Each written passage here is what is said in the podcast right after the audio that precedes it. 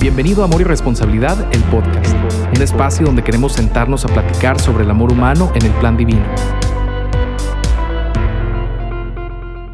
¿Qué tal amigos? Bienvenidos a este nuevo episodio de Amor y Responsabilidad, el podcast. Nos da muchísimo gusto tenerlos por acá nuevamente. Esperamos que los episodios anteriores les estén gustando, que los estén aprovechando, que estén siendo útiles. Y pues el día de hoy queremos pues sentarnos a platicar del amor humano en el plan divino tal cual, ¿no? Vamos a hablar de un tema diferente. Eh, yo soy Bernardo Dueñas, co-host de este podcast y el día de hoy me acompaña el buen Cristo Gámez, amigo eh, cercanísimo y pues también co-host de este podcast. ¿Qué tal, Cristo? ¿Cómo estás? Hola, Bernardo. ¿Qué tal? Muy bien, gracias a Dios. Este, pues sí, muy, muy emocionado de poder estar otra vez de nuevo aquí eh, pues platicando, compartiendo. Desde hace tiempo esto se viene convirtiendo, pues parte, creo que ya lo dije en una, en una ocasión pasada, pero parte de, de mi vida, ¿no? De, de, todos los días, también como que tener nuevas ideas acerca de lo que podemos hablar. Y, y bueno, en, en, esta ocasión queremos como que tocar un tema que es, que creo que es muy importante y que vale la pena, ¿no? De, que hablemos de él.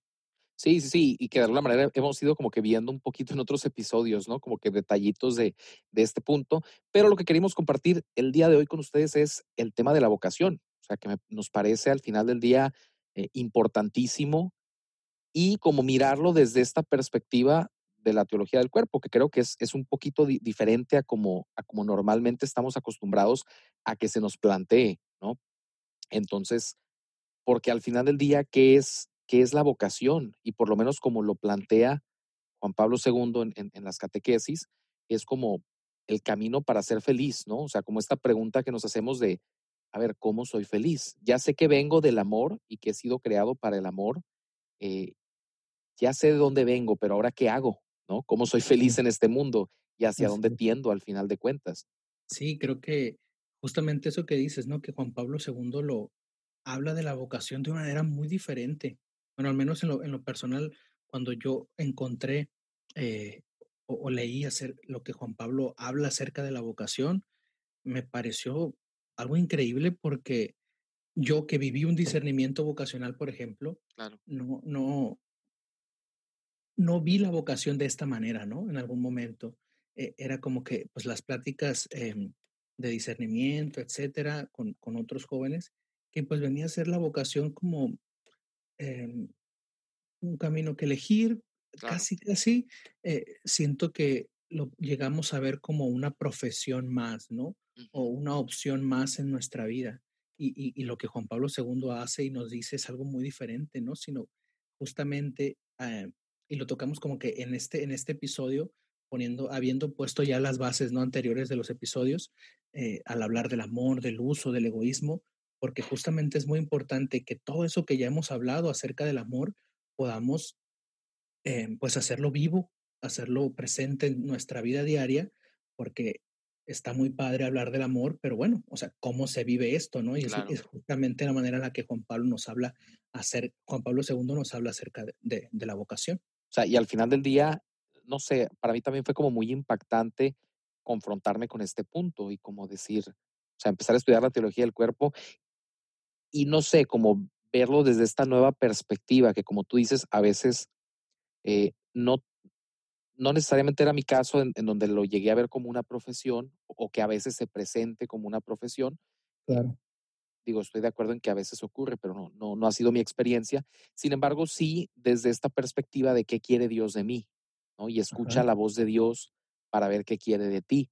Sí. Y en, en, algunos episodios anteriores, no, no, recuerdo bien en cuál, pero les, les, compartía como una experiencia que yo vivía a lo largo de, de mi, mi, catequesis, ¿no? O sea, mi formación para, para la primera comunión. No sé si en todos los países se, se, maneja igual, pero por lo menos acá en México sí es así. O sea, llevas como un, un sistema escolarizado de aprendizaje de la fe que, pues dependiendo de la parroquia, es, es bueno o a veces no es tan bueno, ¿no?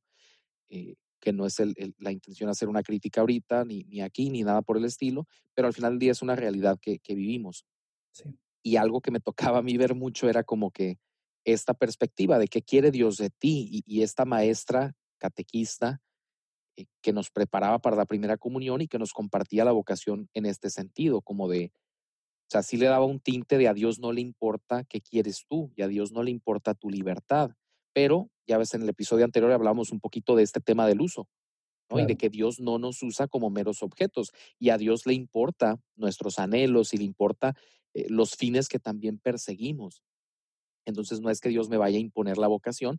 Y de alguna manera como que así lo presentaba ella y me ha tocado escucharlo también pues en muchas otras situaciones y en otros contextos en donde la vocación es vista de esta manera, ¿no? Obviamente, sobre todo en el, en el tema de la vocación a la vida consagrada, porque creo que la, la vocación al matrimonio malamente, pero a veces se da como por un hecho, ¿no? Como de, ay, pues, ah, o sea, como que todo el mundo se casa y eso es lo normal y como si no requiriera una formación, ¿no? O sea, imagínate, para ser sacerdote, consagrado, tú te formas 10 años eh, mínimo, por lo menos aquí en México creo que son 10 años mínimos sí, eh, incluso haces tu año de pastoral, por ejemplo, ¿no? O, o en otros ajá, lugares lo llaman de otra forma, pero es este año donde tú sales a las comunidades, pues tal cual a, a, a servir, ¿no? Como a hacer vida lo que tú has ido aprendiendo.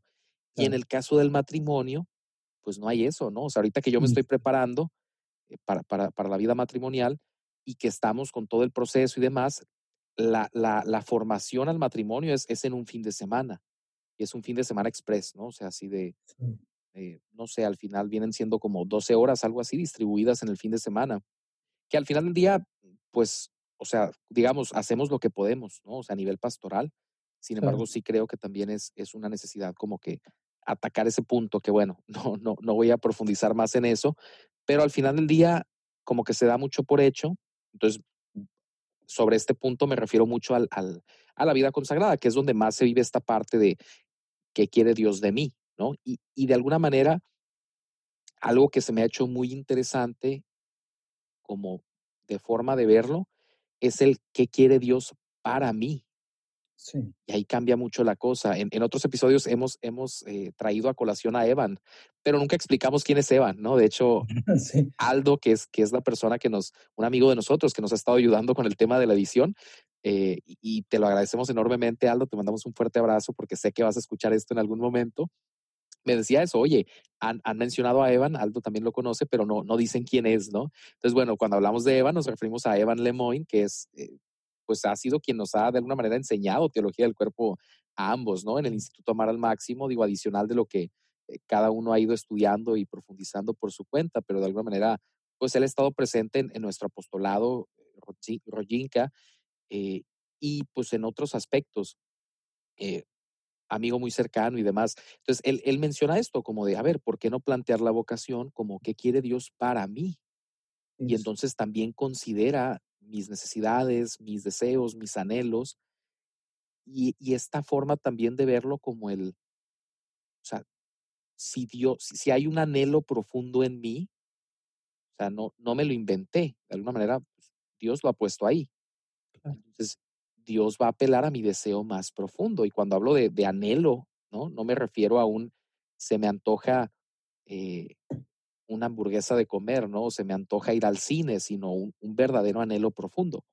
Sí, creo que justamente era algo que quería señalar ahorita que estabas hablando acerca de, de, que, de, de estos deseos, ¿no? Estos anhelos más profundos de nuestro corazón que sin duda, eh, pues nos hablan de lo que yo quiero, porque a lo largo de nuestra vida nos vamos construyendo pues un plan de vida, ¿no? Vamos Claro, construyendo, vamos poniendo nuestras propias metas, etcétera. Pero creo que pues es bien importante que en esos deseos y en esas metas que nos, nosotros nos ponemos, reconozcamos la mano de Dios, ¿no? Y que justamente es esta, eh, esto que, que, que estás mencionando, ¿no? De que es algo que Dios quiere para mí. Y, y ahorita decías de que pues Dios también quiere nuestros anhelos, ¿no? Pues creo, a mí me gustaría decir también incluso que antes que nadie, Él es el primero, pues Claro, Dios primero que nadie, incluso primero que yo, quiere nuestros anhelos porque Él sabe y Él nos conoce perfectamente y nos ha creado y nos ha creado para eso, ¿no? Para ser felices, para claro. amar y para ser amados. Entonces, pues como Él que nos conoce perfectamente y no, no nos va a ayudar a poner los medios, etcétera, y no va a poner justamente ¿no? en nuestro corazón esa parte de, de felicidad que nosotros Ujú, en lo- eh, vamos construyendo también, ¿no? Entonces creo que, que es bien importante que reconozcamos eso en, en nuestra vida diaria, en nuestras metas, también aprender a ver. que en, en eso que vamos construyendo todos los días, es Dios el primero que lo quiere, pues, porque es Dios el primero que quiere nuestra felicidad. Y, y pues sí es Luis lo dice de una manera increíble, ¿no? Eh, esto de si encuentro algo dentro de mí que no me satisface, eh, pues quiere decir que estoy hecho para algo más grande, ¿no? Lo dice Claro. el más bonito, ¿no? Yo estoy así como que Sí, citando entre renglones, pero pues es justamente eso, el, el, el saber que pues de pronto nos encontramos estos anhelos de felicidad, que ya hemos hablado un poco acerca de la felicidad y de nuestra libertad, en, sin embargo, pues es, es este, este deseo de, de infinito, ¿no? Y esta vocación eh, que Dios ha puesto en nuestro corazón y la ha impregnado, ¿no? En nuestro corazón acerca del amor, una vocación universal al amor, es decir, todos estamos llamados al amor.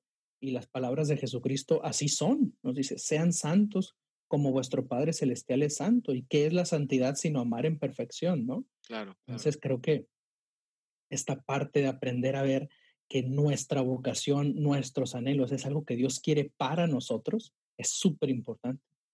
Sí, fíjate, cuando, cuando yo estaba en mi proceso también de discernimiento, eh, digo, antes tampoco estoy tan viejo, ¿no? Tengo 24 años, pero siento que cuando yo estaba viviendo mi proceso de discernimiento vocacional, hace siete años, yo creo, no había tantos recursos, Obviamente conforme va avanzando el, el- mundo cibernético, ¿no? Internet y demás, pues hay más personas que se animan a, a crear iniciativas, pues interesantes y también para la evangelización y demás. Y a lo que voy con esto es que no había mucho material sobre la vocación, pero algo que, que me tocó ver y que me ayudó mucho, como también a entender esta parte, fue un video eh, de una prédica, yo creo, de la hermana Glenda. No sé si te tocó escucharla alguna vez. sí, sí, claro.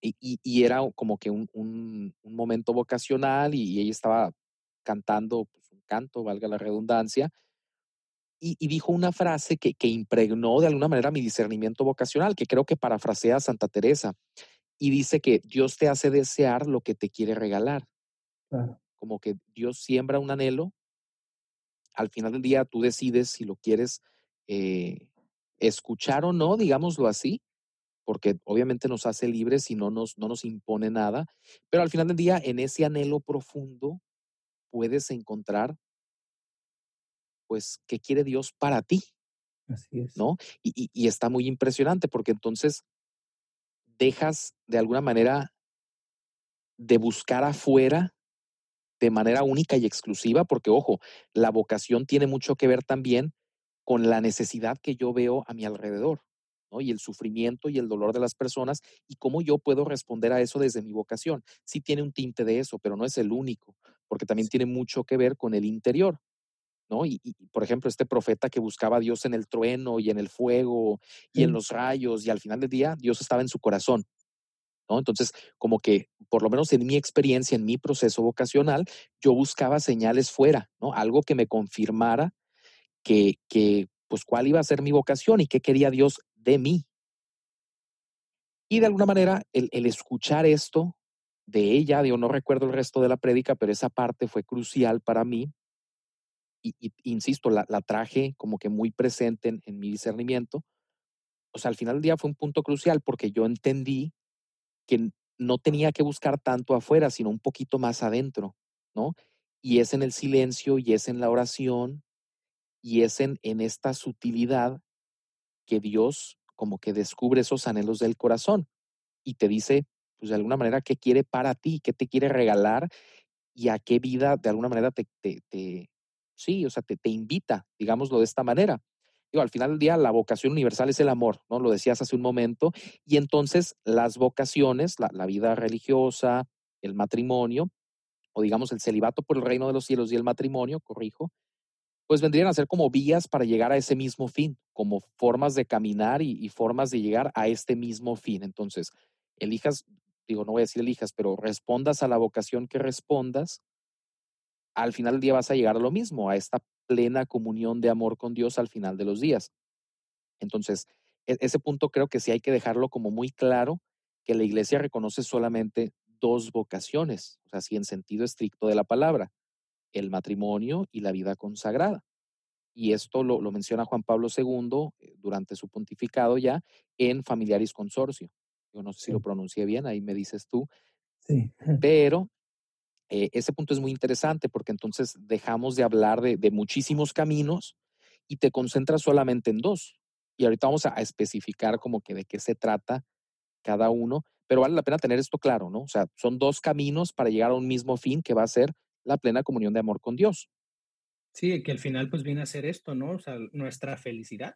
Sí. Es decir, Dios, Dios, nos propone, por así decirlo, como que estos dos caminos, o nos regala estos dos caminos, que al final ambos nos pueden hacer muy felices, ¿no? Claro. Aquí lo importante en el discernimiento vocacional creo que es que encontremos eh, justamente pues ese anhelo que Dios ha puesto en nuestro corazón, que vayamos claro, a lo más profundo y qué importante es pues justamente para encontrar y, caminar y ver cuál es esta, eh, esta parte que está dentro de mí, mi llamado, lo que yo quiero y confi poder configurarlo con lo que Dios quiere también para mí, pues que hagamos esta diferenciación, porque de repente vemos qué es lo que quiere Dios de mí y como que, ay, o sea, como que de repente nos puede costar un poco más porque encontramos en la vocación como algo de lo cual Dios nos quiere quitar, ¿no? Porque quiere algo de mí, ¿no? Nos quiere Claro, quitar algo, nos quiere sacar de algo, o no sé, ¿no? Como que de repente, eh, pues he conocido muchos jóvenes eh, que, que han estado en su discernimiento vocacional y que de repente pues hay este miedo de responder, porque ¿qué quiere Dios de mí? O sea, claro, ¿qué me quiere quitar? O sea, ¿qué?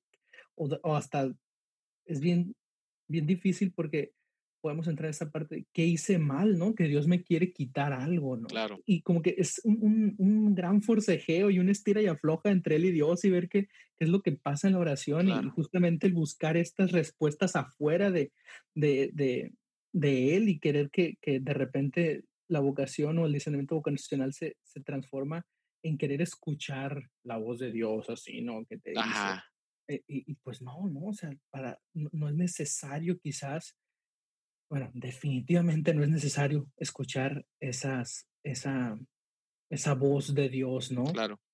De Sí, o sea, en ese sentido, pues, ¿no? De que Dios baje y te diga, quiero esto de ti, o sea, pues eso no va a pasar. Aunque te soy sincero, eh, yo en mi proceso yo sí lo quería, o sea, como de por favor, o sea, por lo menos manifiéstate y dime qué, porque estoy cansado de estar buscando y de estar preguntando. claro, pero creo que algo que nos puede ayudar un montón, que yo lo experimenté, ¿no? Eh, ya a- al final de mi proceso vocacional fue reconocer en toda mi vida y en ese camino de discernimiento pequeñas certezas que Dios te da Claro, es decir, pequeños como destellos de luz, momentos de felicidad.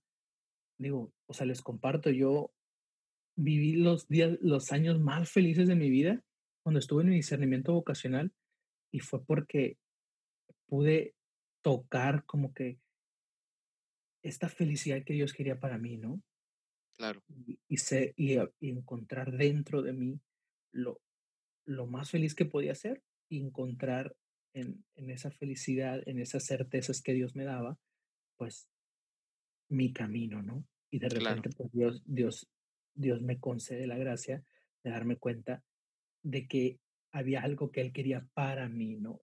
Sí, o sea, y creo que al final del día no, o sea, plantear la vocación como un camino de felicidad no implica que no vaya a haber dificultad, ¿no? Ni, ni que no vaya a haber dolor incluso.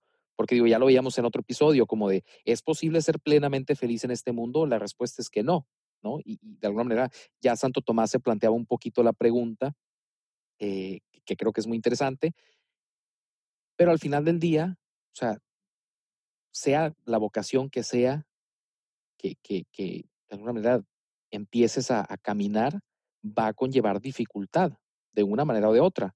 Es decir, no, porque me ha tocado escuchar esto de, de, algunas personas, como de, es que me da miedo elegir esta vocación o esta otra porque sea más fácil para mí, ¿no? Sí, O, o creo que me inclino por esta o por otra porque me es más sencillo, pero creo que a veces perdemos o idealizamos una vocación u otra y perdemos de vista objetividad.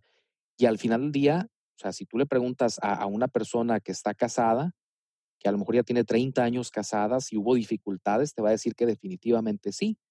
Y si le preguntas a un sacerdote, por ejemplo, que tiene 20, 30 años consagrado, definitivamente te va a decir que sí, ¿no? sí. en diferentes aspectos. Entonces, no, no estamos aquí como que diciendo, ah, o sea, la vocación que sea va a ser la que sea más fácil o la que sea más sencilla de vivir para ti, sino, no, o sea, al final del día vas a ser feliz, pero va a haber dificultades, va a haber cosas que no te van a agradar del todo y está bien, ¿no? O sea, como que es parte de la experiencia humana esta parte pues de, del sufrimiento y del dolor, ¿no? ¿no? No que lo busquemos intencionalmente, pero está en el mundo y es parte de y no lo podemos evitar y no lo podemos negar, pero digo, vale la pena considerarlo a la hora de hablar de la vocación.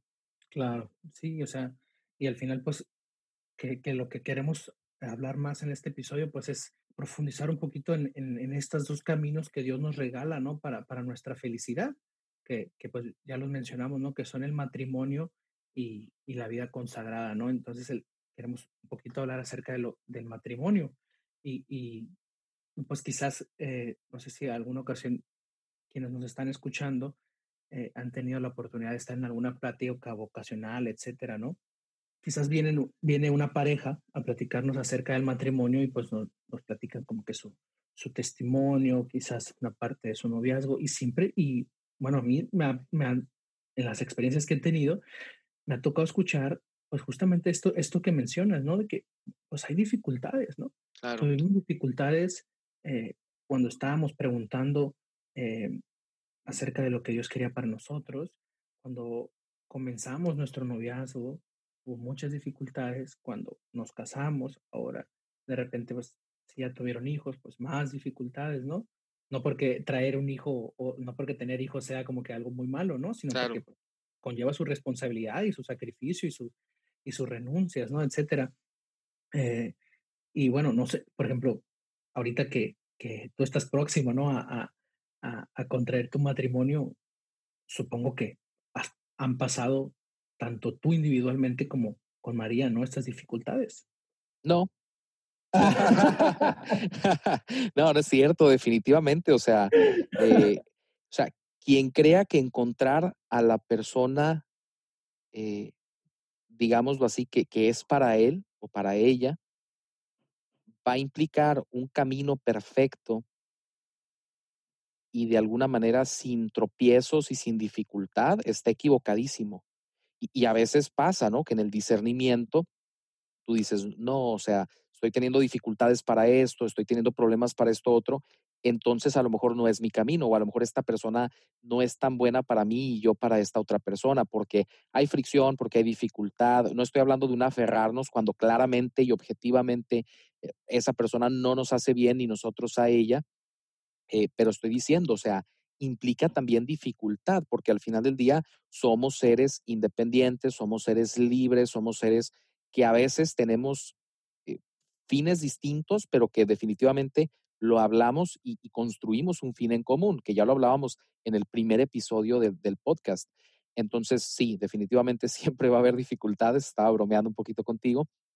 Y al final del día, vamos a hablar un poquito de, del matrimonio, ¿no? Centrándonos en eso. ¿Qué es el matrimonio? O, o para qué existe el matrimonio? Bueno, los esposos se casan para salvarse mutuamente y realizar el último fin de cada hombre y mujer. Me encanta esta cita, es de Miguel Ángel Fuentes, del padre Miguel Ángel Fuentes del Instituto del Verbo Encarnado, eh, que, que, a lo mejor muchos lo conocen como el teólogo responde. A mí me, me encanta el padre Miguel Ángel Fuentes, centradísimo, eh, tiene muchísimos libros que vale la pena estudiar. Eh, yo tengo algunos y, y, es impresionante, pero punto y aparte, más allá del comercial, que por cierto me encantaría conocer al padre, pero no tiene páginas, no tiene nada, ¿no? Pero bueno, punto y aparte, padre, si llega a escuchar esto, por favor, mándeme un mensaje. y bueno, lo que voy es, qué impresionante esta cita, porque entonces, o sea, o sea, para mí es blow mind, ¿no? O sea, me, me claro. o sea, está impresionante. La gente no puede ver que, que, estoy haciendo esto con la mano, con las manos, de como si me explotara la cabeza, pero es muy impresionante porque a veces, o sea, en, ver el matrimonio como lo normal, lo común, lo que todo mundo hace, perdemos de vista este enfoque de que claro. yo estoy aquí para ayudar a mi esposa a salvarse y ella está aquí para ayudarme a salvarme. Digo, sin caer en, en, en, no recuerdo cuál es la herejía que sostiene que nosotros, de nosotros depende la salvación. Eh, no sé si tú te acuerdes. No, no lo recuerdo, la verdad. Bueno, hay una herejía de los primeros siglos del cristianismo que sostiene que cuando tú te esfuerzas mucho, tú te ganas tu salvación. O sea, al final del día no, no es así. La, la salvación y la gracia, bueno, la salvación es un regalo de Dios.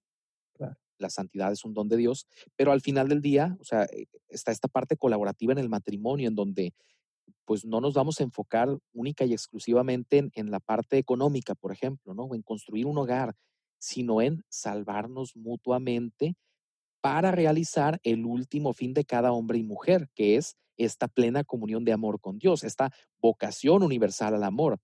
Y eso está bellísimo, o sea, porque de alguna manera yo en, mi vocación matrimonial, yo estoy llamado a ayudar a María en su caminar al cielo. Y ella está llamada a ayudarme a mí en mi caminar al cielo. Y juntos, o sea, trazar este camino a Dios. Sí, o sea, que- creo que es como que muy increíble el poder ver como que pues, el matrimonio y, y la construcción que, que se tiene que hacer en la relación pues previa al matrimonio durante el noviazgo, es decir, eh, pues viene a ser este conocimiento mío de la otra persona que creo que nos, nos, nos llena de esperanza en algún momento cuando lo reconocemos de esta manera, ¿no? Como un camino que vamos trazando juntos, que vamos caminando juntos y que juntos nos conduce, ¿no? A esa plena, a esa plena comunión, a esa, a esa felicidad, ¿no? Que, a esa vocación universal al amor, que es justamente esta parte de que Dios quiere para nosotros la mayor felicidad de la mejor manera posible, ¿no? Que sí, podamos construir. Entonces, como que el, el, el ver esta, esta parte de, de caminar juntos y, y, y también creo que lle- conlleva pues una gran responsabilidad el, el, bueno, al menos en algún momento eh, yo, yo lo pensé, ¿no? Cuando eh, leía, hubo- les comparto, ¿no? Como que hubo una, una, una etapa, varios meses, hace, hace un rato ya, eh, que, que leía un montón sobre el matrimonio. O sea, leía un montón del matrimonio en, en la teología del cuerpo, de lo que decía Juan Pablo II, aparte estaba tomando eh, mi diplomado de sexualidad humana, entonces como que todo se me juntó un montón y, y empecé a, a, a tener como que crisis, ¿no? De repente ujú, acerca de que, a la madre, o sea, y pues yo para cuándo, ¿no? Y claro, cosas así, ¿no? Como que a desesperarme un poco y, y en un momento como que llegué y, y me vino esta reflexión, ¿no? De, de que tenía que pues, ser lo, lo mejor posible, y, y tal vez lo hemos escuchado mucho, ¿no? Eh, mi mejor versión, ¿no? La mejor claro, versión posible de mí mismo para justamente poder ayudar a mi, a mi futura esposa a, a llegar a, llevar, a, a que llegue al cielo, ¿no? Y, se me venía mucho esta imagen de cuando pues Dios me llame a su presencia, poder llegar de la mano con mi esposa y y decir, ¿no? Decirle a Dios, en este caso, bueno, me confiaste esta hija tuya y pues bueno, aquí la traigo, ¿no? Es, es- es como que en algún momento como que me llenó de, de responsabilidad y de una gran esperanza también, ¿no? claro. Y, y pues ya, ¿no? O sea, como que lloraba y todo eso, como que imaginándome Sí, todo eso, pero creo que es algo increíble. sí, y, y al final del día, o sea, creo que sí vale la pena aclarar, ¿no? El hecho de que se casen, en, en palabras del padre Miguel Ángel Fuentes, textuales, para salvarse mutuamente, no implica que sea la fuerza, ¿no? O sea, parte de lo que hablábamos en el primer episodio. Es Sí, decir, yo no te voy a obligar a que, vamos a ponerlo en términos muy, muy, muy generales, ¿no? Como a llegar a la santidad.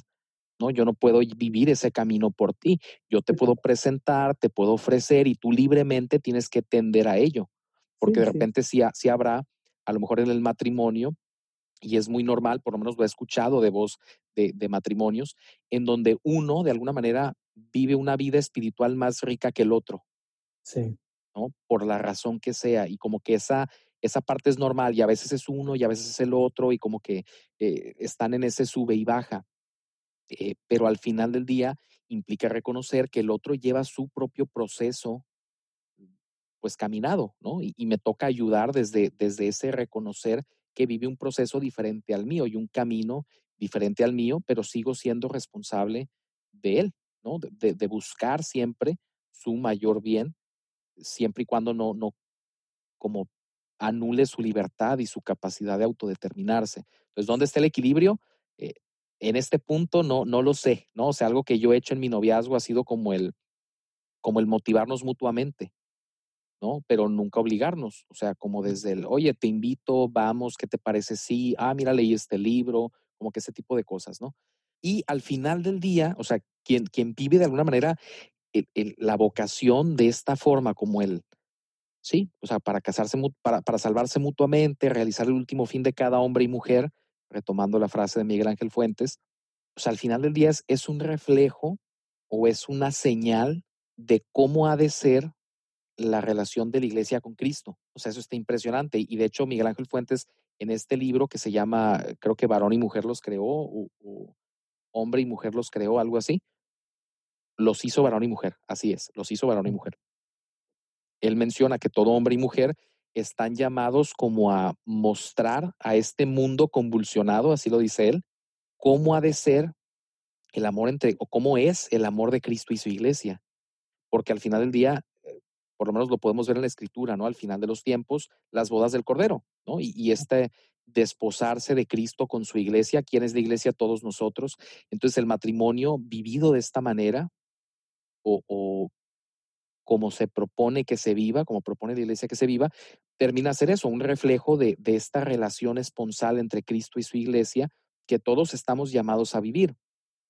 Y podemos aprender, o por lo menos los cónyuges pueden aprender de, su matrimonio, cómo vivir este matrimonio, esta unión esponsal con Cristo, pero sobre todo pueden aprender de esta relación esponsal con Cristo, cómo vivir su, su propia relación esponsal con su cónyuge, ¿no? O sea, es como que un poquito recíproco ahí y eso está muy impresionante.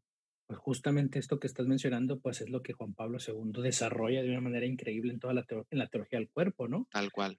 Este, y, y pues al, hacer esta analogía, ¿no? Del matrimonio como una, pues sí, pues como el matrimonio terrenal, por así decirlo, como una analogía de la vida esponsal a la cual estamos llamados todos, ¿no? Y justamente esto de las bodas del Cordero, es pues Cristo, el esposo, que se entrega por su esposa a la iglesia, que somos nosotros, ¿no? Entonces, creo que vale mucho la pena profundizar en, esa parte del matrimonio y de la teología del cuerpo de Juan Pablo II eh, y, reconocer que, wow, pues, o sea, Dios me llama y Dios quiere una vida esponsal conmigo, ¿no? Y una vida esponsal, pues conlleva, pues una, una entrega y una comunión plena, ¿no? O una comunión lo más perfecta posible. Entonces, eh, pues Dios quiere esa comunión conmigo, ¿no? Verdaderamente Dios quiere unirse conmigo y también ser una sola carne, ¿no? Eso está increíble. Y, al hablar, por ejemplo, ya pasar a, lo que Juan Pablo II dice de esta misma analogía en el, en el tema de la vida consagrada, del otro camino de, de la vocación, pues lo habla, dice que los consagrados pues hacen como esta pregustación desde ahorita, ¿no? es decir, desde su camino en la tierra o desde su vida terrenal, ellos se desposan desde ahora con Cristo, ¿no? Y buscan vivir esa plena comunión de personas desde ahora, ¿no?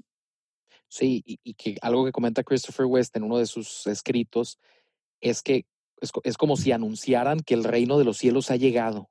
¿No? O sea, que, que, que, esta unión esponsal con Cristo es real, existe, se puede vivir desde ya y que es, es increíble. Y entonces todo consagrado de alguna manera tiene también la responsabilidad, igual que, lo, que, los, que los cónyuges, de expresar que vale la pena darlo todo en la vida por esa unión esponsal con Cristo. ¿No? Porque Perdón, Te, comparto que eh, cuando estaba justamente en el noviciado, eh, en una clase de, espiritualidad sacerdotal, nos dejaron un proyecto, ¿no? Etcétera. Y un compañero hizo un trabajo que se llamaba, que tenía este nombre, de algo así como el sacerdote como signo escatológico de los bienes futuros, ¿no? Que viene a ser, pues, el sacerdote como, eh, pues, un signo de lo que nos espera en la eternidad, ¿no? Como para ponerlo en palabras más simples. Claro. Este, entonces, él, como que mi compañero de verdad se metió muchísimo en este tema de la vida consagrada y hizo un gran ensayo acerca de cómo el, el sacerdote, y bueno, en este caso, todas las personas consagradas están llamadas a justamente anunciar en la actualidad, anunciar en su día a día, en su vida y a mostrar a las personas que esa comunión plena con Dios a la cual estamos llamados existe y la podemos vivir desde ahora, ¿no? Claro. Creo que es algo que también mencioné en un episodio pasado, que Dios no, no, no quiere que nos esperemos a morir para ser lo más plenamente, lo, lo más felices posible, ¿no? Sino que Dios quiere que desde ahora seamos lo más felices posible, con las Claro. dificultades que la vida trae, ¿no? Obviamente, pero Él pone los medios, justamente lo decíamos, lo mencionábamos, esto de los anhelos, de mis metas, de lo que yo quiero, de lo que Dios quiere para mí, pues encontrar que desde ahora puedo vivir la felicidad, ¿no? Y esa parte de la vida consagrada creo que eh, tanto las personas quienes viven la vida consagrada como a nosotros, el, el saberlo, como que nos puede ayudar a valorar muchísimo más, ¿no? A la persona Sí, que se consagra, al sacerdote, a la religiosa, al religioso, a la monjita que entrega su vida, pues en, en, en el claustro, ¿no? Aquí, aquí en, en Los Mochis hay un, hay un convento de, de, de madres adoratrices, ¿no? Y pues claro, viven encerradas toda su vida adorando a Dios, ¿no? Y, y, y de repente vas a visitarlas o, por ejemplo, yo voy a comprar algún libro, etcétera, y pues súper felices porque claro, han encontrado y son lo más felices posible en esta vida. claro. No, y fíjate, o sea, est- estoy totalmente de acuerdo. Y creo que cuando empecé a estudiar la teología del cuerpo, que, que llegamos como a este punto de cómo las vocaciones al final del día pues son signos, ¿no? De una realidad que nos espera. El matrimonio, que de alguna manera nos dice, eh, como que nos refleja este amor de Cristo hacia su iglesia. Y de ahí que San Pablo diga en, en- en la carta a los Efesios, maridos amen a sus mujeres como Cristo amó a la iglesia, ¿no? Sí, Eh, y lo mismo, o sea, como esta analogía de, de la vida consagrada, de cómo nos refleja o, o nos muestra aquí y ahora que esta realidad a la que todos vamos, que es esta plena comunión de amor con Dios, esta vocación universal al amor que vamos todos al final de nuestros tiempos, existe, es real, es tan real que vale la pena dar la vida aquí y ahora, ya por ella, ¿no? Pero por otro lado, algo que me pasaba a mí cuando empecé a ver esto era como el, o sea, yo veía a un consagrado y yo lloraba, ¿no? Y, o sea, y, y, y auténticamente me conmovía porque me acordaba del amor que Cristo me tiene, ¿no? O sea, cuando, cuando entendí esto, o sea, cada vez que yo veía a un consagrado, yo agradecía a Dios por su amor hacia mí, porque de alguna manera caí en cuenta y decía, pues es verdad. O sea, esto que está viviendo el padre fulanito, aquí y ahora, es esta consagración de su vida entera y de todo lo que él es a Cristo en esta unión incluso esponsal tú también me llamas a vivirlo, ¿no? O sea, tú también, Dios, tú también Cristo, no Cristo Gámez que está hablando conmigo en este momento, sino Jesucristo. Eh, o sea, tú también quieres eso de mí y como que me conmovía muchísimo. Ahora, un punto muy importante a mencionar aquí es que al final del día estas analogías son imperfectas, ¿no? O sea, nos reflejan, nos muestran, pero eso no implica que así tal cual va a ser esta plena comunión de amor con Dios, sino va a ser infinitamente veces mejor. Y, claro. y Y al final del día, o sea, sería injusto como decir, así tal cual va a ser, porque al final del día hay muchos matrimonios que no reflejan esto y hay muchos eh, consagrados que no reflejan esto.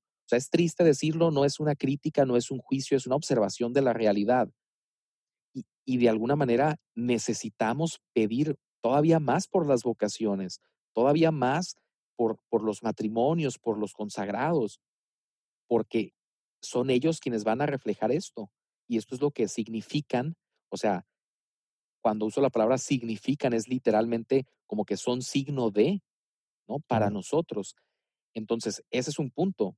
Y, y al final del día, como que es, es normal si, si me cuesta como comprender estas analogías, sobre todo si he tenido malas experiencias con, con alguna de estas dos vocaciones o personas que viven bajo estas vocaciones que, que de alguna manera no me reflejaron eso, pero al final del día eh, no implica que, es, que, que cada una de estas dos vocaciones de, la que hemos hablado, de las que hemos hablado, perdón, puedan reflejarlo. Y, y, y te juro, o sea, si te digo, piensa en un sacerdote que te refleje esto, seguramente se te va a ocurrir uno. Digo, más sí, de claro, uno, pero obviamente sí hay un sacerdote que tú lo ves y dices, es que qué impresionante la manera en la que vive su vocación. Y lo Sí, mismo un matrimonio. O sea, no porque sea perfecto, ¿no? Porque no existe, o sea, un, un, matrimonio así perfecto, porque al final del día somos humanos, como tampoco existe un sacerdote, un consagrado, un religioso perfectos, pero, pero, o sea, que lo ves y lo refleja, así, con su imperfección, con sus dificultades, con todo lo que implica esta, esta convivencia del día a día, que a veces es difícil, con todo eso lo refleja.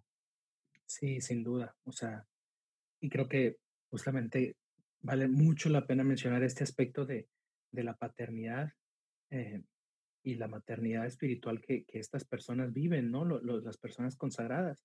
Y, ahorita que, me, que decías eso de, bueno, pensar en alguien que te refleje, en un sacerdote, ¿no? Por ejemplo, pues así, o sea, de volada se me vino, eh, me recordé pues a, a, un sacerdote que quiero mucho, eh, al padre Carlos, que era mi instructor eh, en el noviciado, ¿no? Y, recuerdo, cómo encontraba en, en él, o sea, en su persona, pues una verdadera paternidad, o sea, de verdad era un papá para mí, ¿no? Claro. Y, así, y de la misma manera como es un padre, o sea, un, un, un, o sea, un papá, me refiero, él se, se, o sea, recuerdo muchos momentos que, en los cuales él me, me aconsejó, me acompañó, lloré con él y él estaba ahí para mí y, y, en dirección espiritual platicábamos y nos reíamos y carcajeábamos y contábamos chistes y íbamos de paseo y jugábamos voleibol, no sé, le encantaba el voleibol, era buenísimo para el voleibol.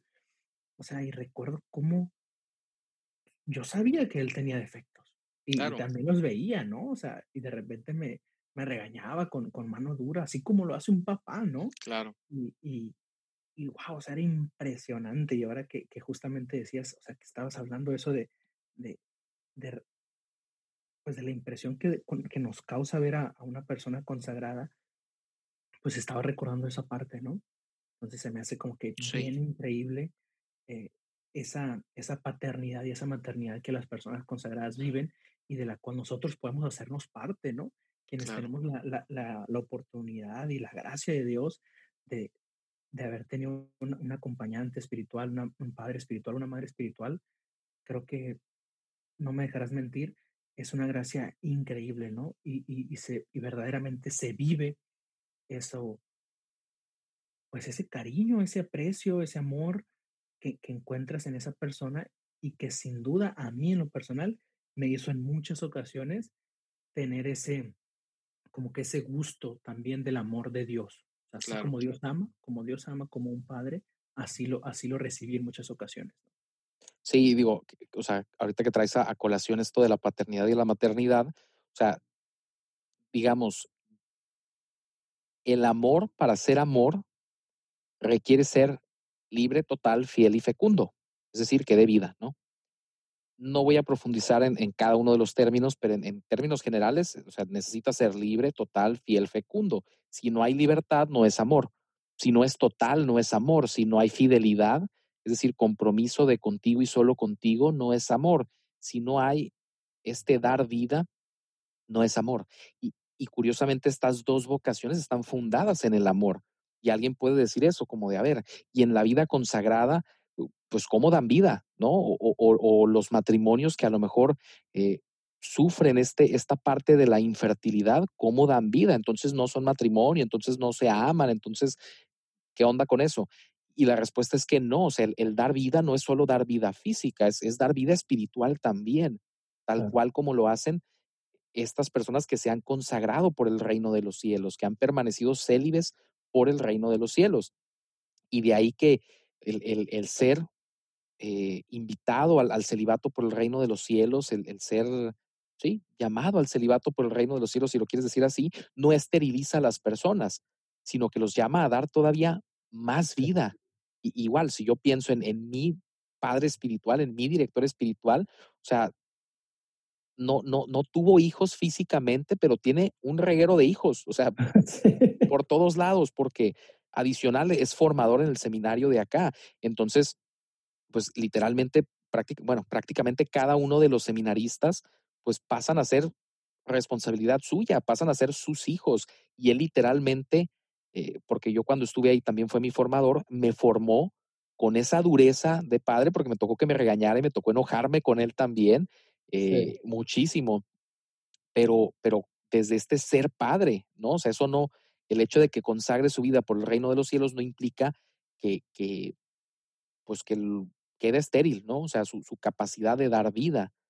Y, y, Sí. tampoco es una vida condenada a la soledad, porque al final del día siempre va a haber alguien que, que, de alguna manera esté ahí para él, o sea, y, y me incluyo en eso, a lo mejor no tan seguido como me gustaría, pero definitivamente sí. Entonces, eh, pues eso, Sí, o sea, creo que esta parte de la fecundidad en la vida consagrada como que, pues, la podemos ver más claramente, ¿no? Pero también vale la pena, creo, señalar que también el matrimonio, eh, pues, da vida espiritual, ¿no? Y creo que tú y yo lo hemos experimentado, por ejemplo, con Claudia y Carlos, ¿no? claro, Que a pesar son son un matrimonio y tienen hijos, y creo que también ellos han aportado, han dado mucha vida espiritual en ese, en este aspecto, ¿no? Esta vida claro, espiritual eh, al, al acompañarnos a nosotros, ¿no? ¿Cuántas veces ya, eh, pues Claudia ha estado muy presente en momentos muy importantes míos, ¿no? Y a claro, pesar de que, de que la conozco, pues de relativamente poco tiempo, ¿no? Y pues también Carlos, ¿no? Ahí como que de repente hay como que conversaciones con él que pues es un poco más reservado, etcétera, pero qué gran papá es, ¿no? claro, Y, y también, o sea, lo ves con sus hijos y dices, wow, o sea, qué buen papá es, ¿no? claro, Igual, y, y vemos y repetimos, ¿no? O sea, no son perfectos, pero qué bien la hacen, ¿no? O sea, claro. hacen bien su chamba, pues. Sí, sí, sí, tal cual. Sí, y, y eso es increíble porque al final del día cada uno de nosotros estamos, estamos llamados a dar vida en el amor. Y, y eso está impresionante. Algo que a lo mejor me gustaría añadir de esta parte de la vida consagrada y de lo que hablábamos hace un momento, pero mencionaba una cita de Christopher West que la voy a leer textualmente porque creo que ilustra mucho y dice, aquellos que son célibes por el reino de los cielos escogen vivir el matrimonio celestial, paréntesis mío, es decir, esta plena comunión de amor a la que vamos todos, cierro paréntesis mío, aquí en la tierra. Y dice Christopher West, ellos se saltan el sacramento, es decir, este símbolo que es el matrimonio, para participar del verdadero. Los, lo que hacen es dar un paso más allá de la vida terrenal, aun cuando siguen viviendo en la vida terrenal, para decir con sus vidas, ha llegado el reino de Dios, la vida celestial. Y, te lo juro, te lo estoy leyendo y se me pone la piel chinita. Y yo estoy casi llorando. O sea, ¿qué nos revela esto? Que el, o sea, que nuestra vocación del hombre, varón y mujer es la de ser cónyuge del absoluto, es decir, de Dios, ¿no? Que el cielo es real y que vale, vale la pena sacrificar absolutamente todo para poseerlo. Digo, ya, ya lo mencionaba hace un momento, pero creo que en el contexto como que hasta adquiere poder el, el hablarlo, ¿no? Y, ah, o sea, qué impresionante. Y creo que sabiendo esto, o sea, eh, tiene más lógica todavía decir, ¿qué quiere Dios para mí? Sí, sí. O sea, ¿qué quiere Dios para mí? Y, y es más complejo que simplemente matrimonio, vida consagrada, pero vamos un paso a la vez, ¿qué quiere Dios para mí? Porque digo, si es vida consagrada, pues toca discernir en dónde y de qué forma, porque al final del día no, no hablamos mucho del tema, pero lo menciono en un blog y creo que hay un video en, Instagram TV también, en donde hablo de esto, de cómo la soltería no, no es una vocación, sino un estilo de vida de este celibato por el reino de los cielos. Así como el sacerdote, así como el, el monje, la monja, el religioso, bueno, uno también puede permanecer soltero por el reino de los cielos, pero esto no nos vuelve como una vocación ajena, sino como dentro de esta eh, virginidad mística o de este celibato por el reino de los cielos del que habla Juan Pablo II. Sí. No, o sea, qué fregón. O sea, creo que en lo personal, no sé, ahorita que estabas leyendo eso, no sé, o sea, como que te, te desploma, ¿no? O sea, wow, o sea, qué increíble es que los laicos también reconozcamos eso en, en las personas consagradas, en el sacerdote que vamos todos los domingos a misa y que en ocasiones ni lo pelamos, ¿no? O sea, definitivamente en esos momentos que Dios, que Dios me, ha, me ha regalado de mucha sensibilidad como espiritual, o sea, ha sido increíble, o sea, poder ver a cada sacerdote como lo que es, más allá de su aspecto humano, ¿no? Con, que tiene de, debilidades, dificultades, defectos y demás, o sea, verlo más allá y decir, este hombre me está anunciando que el cielo es real y que vale la pena arriesgar absolutamente todo por, por tender hacia ello, ¿no? sí, sí, sí. Entonces, Eso es increíble. Retomo el, el punto anterior que estaba comentando, se me había pasado, pero a lo que voy es, sea, toca primero discernir qué quiere Dios para mí, ¿no? Me caso, si, si, si me caso, pues tengo que ver con quién, ¿no? Para empezar. Y toca toda la planeación de, de la es boda. muy importante eso. Importantísimo tener con quién, ¿no? Pero si, si, si Dios quiere para mí la vida consagrada, toca discernir en qué estilo de vida, que son estos que mencionaba hace un momento. Y después de eso toca discernir bajo qué espiritualidad, ¿no? O sea, en qué congregación, en, en qué parte. Pues bueno, eh, o sea, digamos, ese es el proceso como general, pero vamos Sí. un paso a la vez. ¿Qué quiere Dios para mí? O a lo mejor ya sé qué quiere Dios para mí, en qué paso estoy y qué me toca ahora hacer. Entonces, llegando a este punto donde ya estamos casi, casi por cerrar, o sea, me gustaría hablar así como que consejos prácticos que a ti y a mí nos han servido para eh, discernir esta parte. Creo que algo muy importante para mí ha sido dejarme acompañar. O sea, tener quien me acompañe y dejarme acompañar, porque al final del día necesito a alguien con esta experiencia en la vida espiritual que para mí, para mí, o sea, fue mi, mi padre espiritual, o sea, alguien que me acompañó en ese proceso, eh, que era un sacerdote, ¿no? Puede ser un religioso, puede ser un laico que tenga formación en esta parte, también se vale. Entonces, dejarse acompañar creo que es crucial. Sí, otra cosa creo que es bien importante y que yo lo experimenté y que cuando en alguna ocasión alguien me pregunta, siempre le digo, pon todo. O sea, y, y como que eh, en- lo decían como que así coloquialmente, pon toda la carne en el asador, ¿no? O sea, Claro, pon todo lo que tengas que poner. Es decir, justamente en ese acompañamiento que tú mencionas, abrirte completamente a tu acompañante y mostrar quién eres, ¿no? ¿Y para claro, qué? Para que ese discernimiento pueda ser bueno, porque tenemos que poner todo lo que esté de nuestra parte, confiar, dar ese paso de fe, ese salto al vacío, confiados en, en que al final pues están los brazos de Dios que nos sostienen, ¿no? Poner todo porque así es como justamente encontramos este, este camino, poniendo toda nuestra parte porque Dios que nos conoce mejor que nadie, pues lo ha planeado para nosotros, ¿no? claro. Otro punto que yo creo que es muy importante es saber que va a valer la pena.